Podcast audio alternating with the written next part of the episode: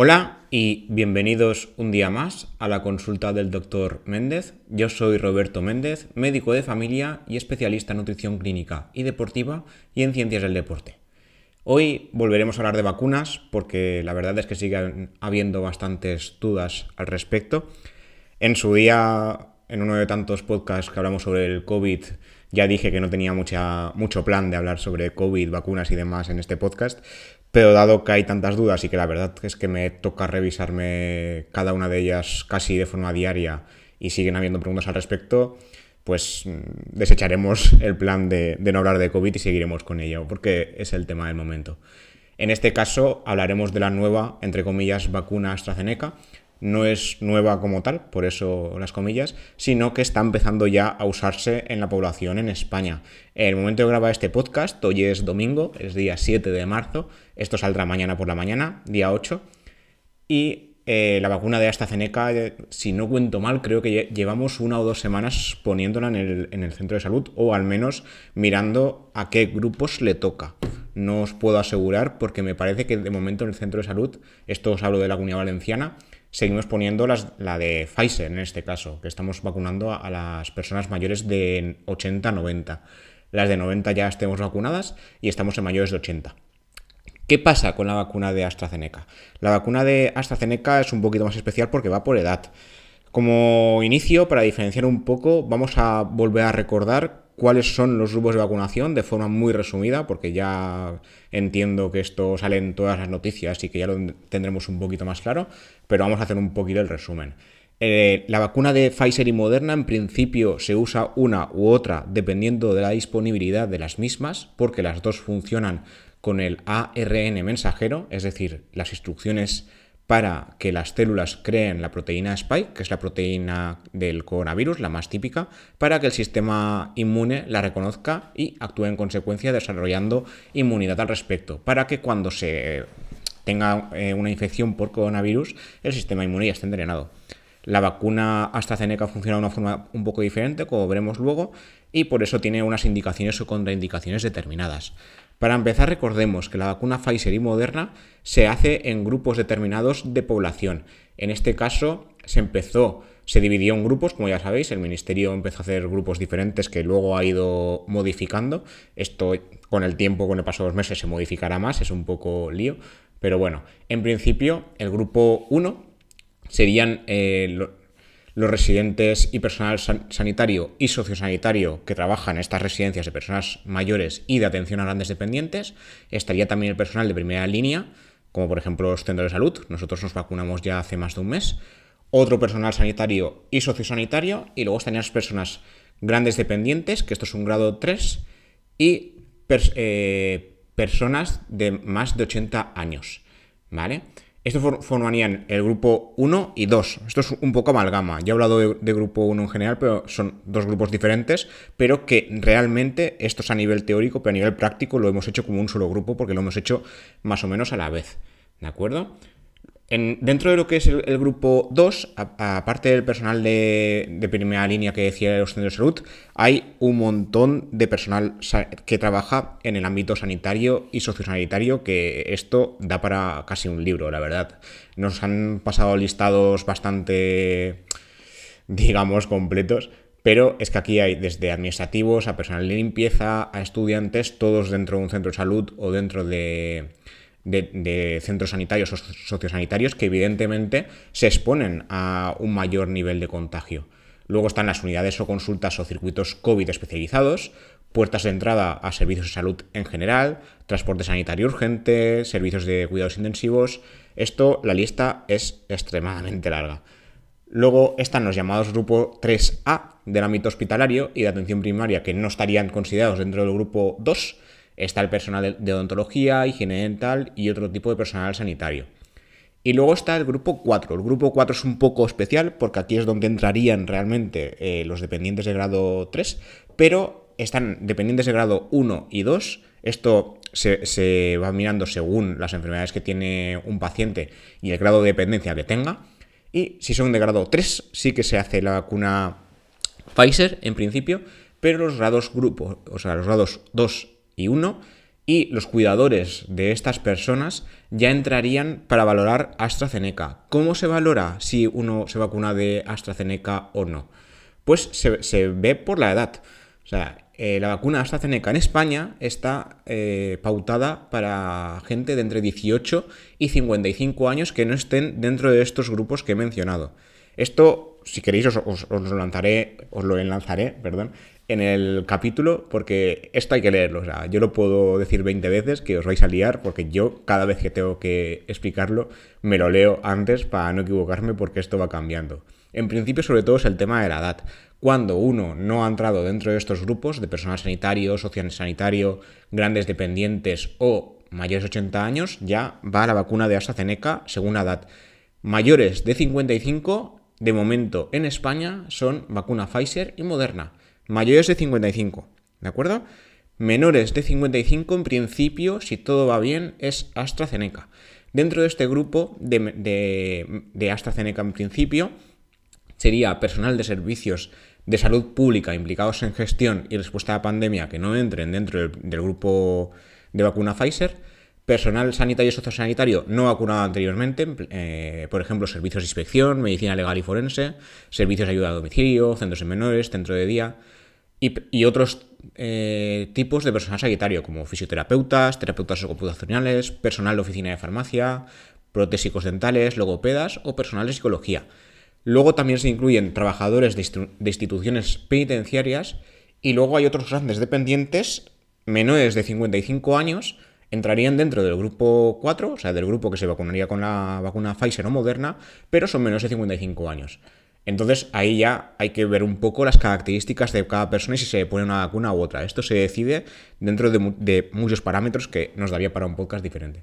Y luego ya están otros grupos como fuerzas y cuerpos de seguridad, emergencias y fuerzas armadas, docentes y personal de educación infantil y educación especial, que de hecho es los que estamos empezando a llamar ahora para vacunación, y docentes y personal de educación primaria y secundaria.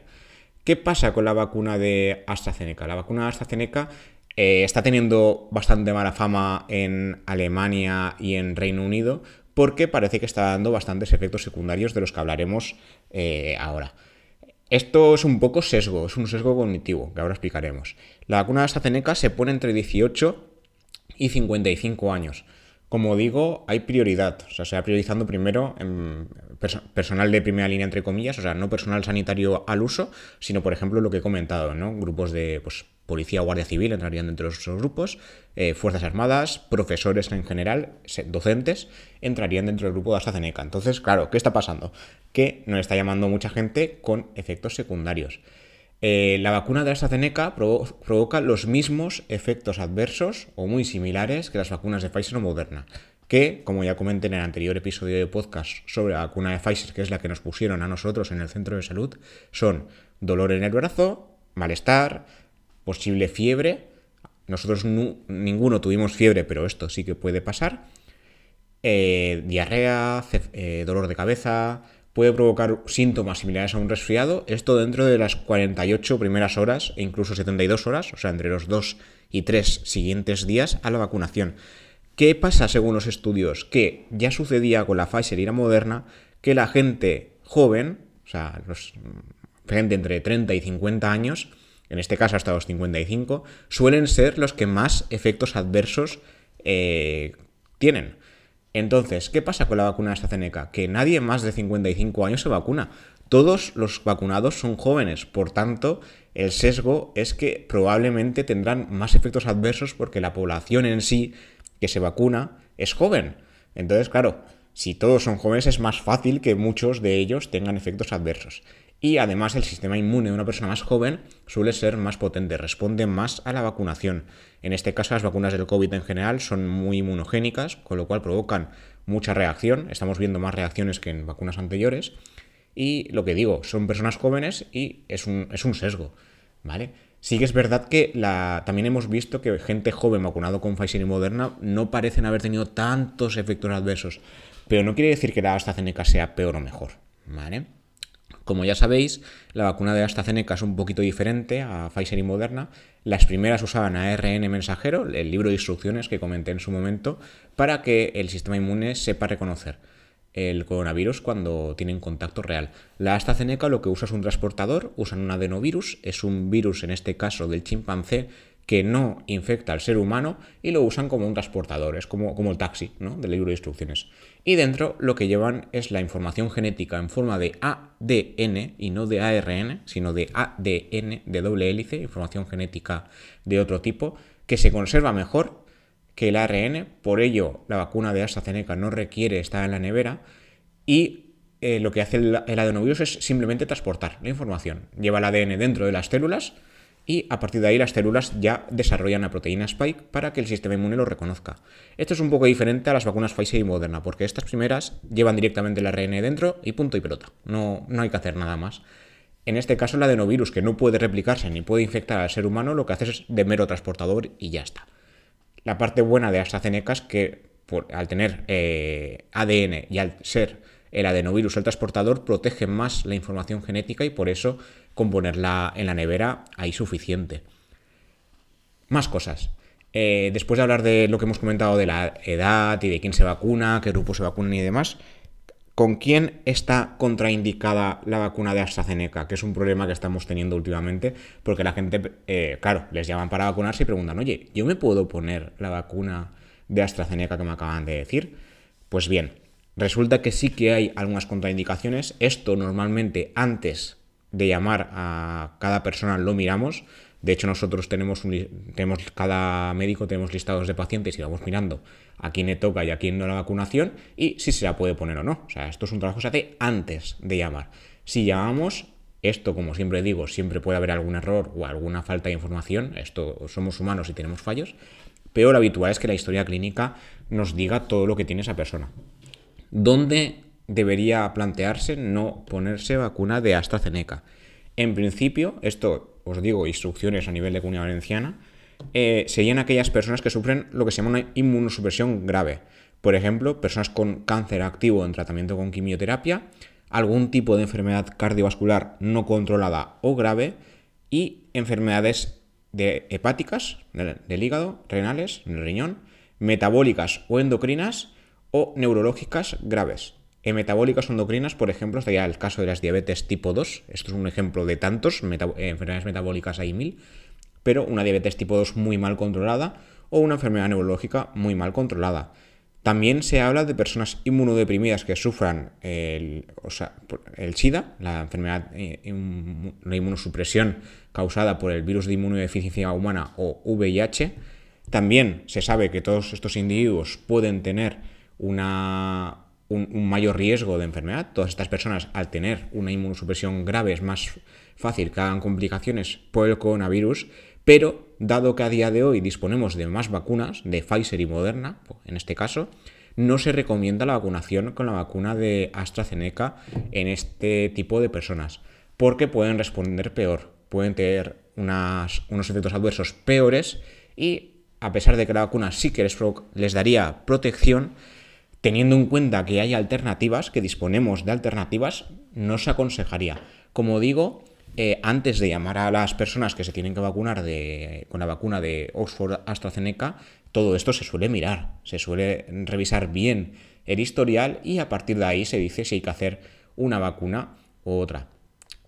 Otras preguntas que me han ido haciendo incluso compañeros de trabajo respecto a la vacunación. ¿Hay alguna vacuna Pfizer, Moderna o AstraZeneca que esté más o menos recomendada en embarazo o lactancia? La verdad es que no. Todas las vacunas tienen una falta de información considerable en temas de embarazo y lactancia. Se aconseja, dependiendo de la vacuna, si se está planeando el embarazo, dilatar ese plan al menos eh, entre uno y tres meses antes o después de la vacunación. Si se está planeando. Si hay embarazo en curso, de momento no se recomienda. Y en lactancia, la vacuna de Pfizer, por lo menos en personal sanitario, sí que se está poniendo sin, de momento, tener ningún efecto adverso, ni, ni, ni que se haya detectado que la vacuna pueda provocar efectos adversos, en este caso, en los bebés lactantes. Y en principio, las tres en su ficha técnica, en las tres, comprobado, pone que en principio son seguras a nivel de lactancia. A nivel del embarazo siempre indican lo mismo, que se consulte primero con, en este caso, el ginecólogo de cada mujer en estado de embarazo, eh, depende de lo avanzado que esté, y el beneficio-riesgo. Es decir, es más beneficioso buscar la vacunación que el riesgo de contagio. Entonces ahí la vacuna sí que estaría indicada. Pero aquí, insisto, en las tres fichas técnicas, tanto Pfizer como Moderna como AstraZeneca dicen lo mismo, que habría que mirar el riesgo-beneficio de la, de la, mujer, en este caso embarazada, y ver si vale la pena vacunarse o no. Entonces aquí se lavan las manos, por decirlo de alguna forma, es normal porque eh, solo ha habido un año de estudios, se ha estudiado todo lo posible, siempre mayores de edad, siempre mayores de 16, 18 años, dependiendo de la vacuna, pero no da tiempo a ver casos muy determinados. Entonces, por eso, en personas con una inmunosupresión, que tengan las defensas muy bajas, se, no, nos aconseja esta ceneca por los efectos adversos que pueda provocar, pero las otras sí, las otras no están contraindicadas. La AstraZeneca es un poco especial, sí que es verdad que, como digo, ha dado más efectos adversos en determinadas personas, pero insisto, esto los estudios dicen que es un sesgo porque las personas jóvenes tienen más... su sistema inmune es más potente al respecto, ¿de acuerdo? Luego, para terminar, quería comentar la, siguiente vacuna que será aprobada supuestamente estos días. Depende del, medio de comunicación que, leáis, pone un día u otro. Yo eh, hoy mismo, antes de preparar el podcast, he estado revisando y en algunos medios pone que será el 8 de marzo, o sea, cuando se publicará este capítulo, que será en este caso mañana, o el 11 de marzo.